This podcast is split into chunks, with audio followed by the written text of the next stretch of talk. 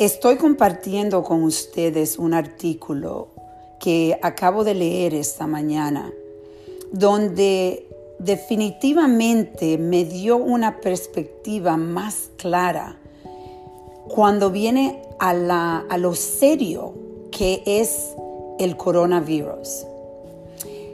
Creo que la mentalidad de nosotros, y voy a compartir que yo misma la semana pasada, al principio de la semana, todavía tenía una mentalidad donde estaba pensando que este virus va a destruir negocios, que va a destruir la economía, qué va a pasar con mi negocio, puede hacer que el, el departamento de salud cierre mi negocio si tenemos personas que vienen con el virus.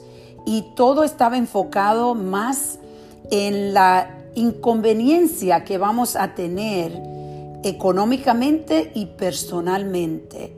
Y no estaba concentrándome en, la, en lo serio que es este virus. Y si no ponemos toda la energía en buscar la forma de controlar que el virus no siga nos siga contagiando a más y más personas, esto se va a poner todavía más serio. Y en realidad, el mismo miedo de que la economía y el negocio se vaya a, a destruir, en realidad lo vamos a lograr si no empezamos a tomar este virus con la, con la mentalidad de buscar la forma de controlarlo. Cuando ustedes lean el artículo es bien claro que la única forma que podemos controlar este virus ahora mismo es con distancia social.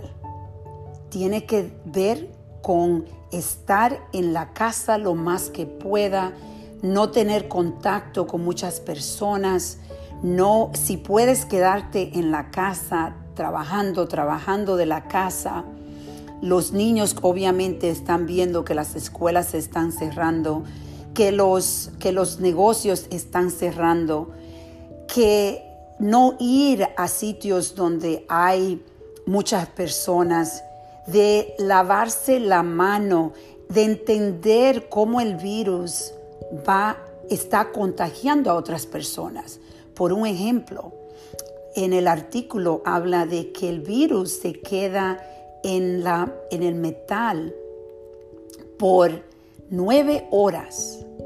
Imagínate cuando tú estás yendo a diferentes sitios, tú estás tocando la puerta, los, los, eh, para, para abrir la puerta, tú estás tocando metal por donde quiera. Y si no te lavas las manos, tú estás llevando el virus a que siga siendo más y más contagioso. Entonces tenemos que reflexionar la responsabilidad que nosotros tenemos con el virus para no seguir llevándolo al nivel donde va a destruir muchas vidas. El virus, en el artículo ustedes van a, ver que es un virus donde 80% de la persona tienen un virus en realidad como el flu, algo que, que no le va a afectar y no le va a, no están a riesgo la mayoría de personas. Pero el problema es que todos nosotros tenemos personas cerca de nosotros, nuestra familia que es eh, un poco mayor, las personas que tienen problemas de el asma. Yo voy a compartir con usted aquí también eh, los riesgos, quién está a riesgos y cuáles son los síntomas de este virus. Y lo voy a compartir en un, en, un link eh, para que ustedes puedan ver que ahí, ahí donde las personas que están a riesgo, hay muchas personas que están a riesgo. Le voy a dar personalmente mi socia Gina. Ella sufre de asma por muchos, muchos años y sus pulmones son más delicados lo que nosotros decidimos hacer es que Gina no, Gina está en su casa y no sale. Está, eh, no viene a la oficina, está trabajando completamente de su casa y la familia no la están visitando, es solamente su esposo es el único que va a compartir con ella porque ella está a un riesgo grande. Entonces, póngase a pensar en toda la familia que usted tiene, las personas que ustedes conocen, que quizás usted no es, está en la lista de riesgo, pero usted puede hacer que esté arriesgando a otras personas que usted, que usted ama, personas que son cerca de usted. Por eso tenemos que reflexionar por un tiempo. Deje de ir a los restaurantes, deje de ir al cine, a los bares. Yo sé que es difícil, yo sé que es bien inconveniente, pero nosotros estamos viendo, viendo que hay personas que se están enfermando mucho del virus de, y no sabemos si tienen el virus, porque ahora es que hemos empezado a, a tener el examen, pero hace tiempo ya que este virus está aquí. Entonces no sabemos cuántas personas lo están ¿Cuántas personas lo tienen ya? El virus, por un tiempo, tú no tienes ningún síntomas. Pero el problema es que los síntomas, ya cuando tú vienes a tener los síntomas, tú has tenido el virus, puede ser por una semana. Y sin saber, lo estás, eh, lo está llevando a otros sitios.